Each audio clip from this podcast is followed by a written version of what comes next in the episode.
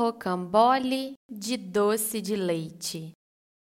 Para falar sobre o famoso rocambole de Minas Gerais, precisamos voltar um pouquinho no tempo. Nas primeiras décadas do século XX, começaram a chegar ao Brasil imigrantes europeus e libaneses.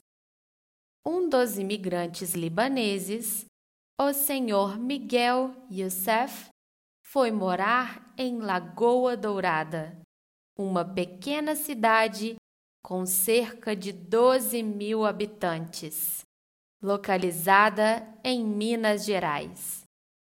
Miguel casou-se com Dolores de Melo, uma habitante de Lagoa Dourada, e juntos montaram um pequeno botequim, onde começaram a fazer uma receita de pão de ló com a massa mais fina, o rocambole, um doce de origem francesa e muito popular na era napoleônica, onde tinham o costume de cobrir o pão de ló com chocolate ou doce e então o enrolavam.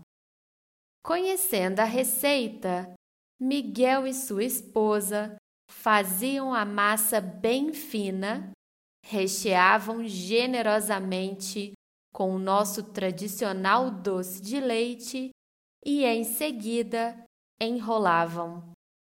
Adivinhem só qual foi o resultado? Não deu outra. O doce agradou a todos e começou a se popularizar na cidade e região. Foi passado de geração em geração.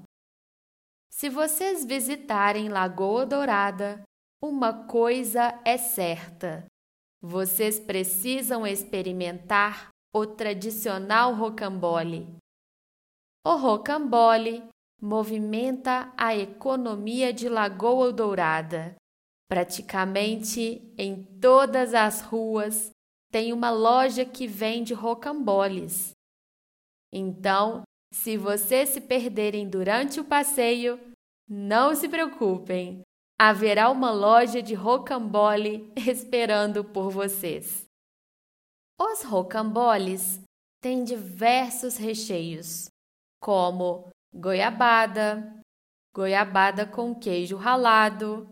Percebam aqui Romeu e Julieta sempre juntos em diversas ocasiões. Ou melhor, doces.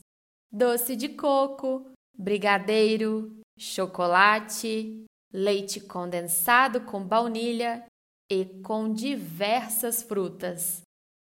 Mas Claro que o original e mais procurado é com o famoso doce de leite. So, that's it for now.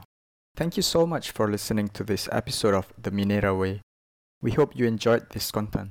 If you're interested in improving your Brazilian Portuguese, follow us on our social medias and visit our website at www.themineraway.com to find more things that we offer. Até mais!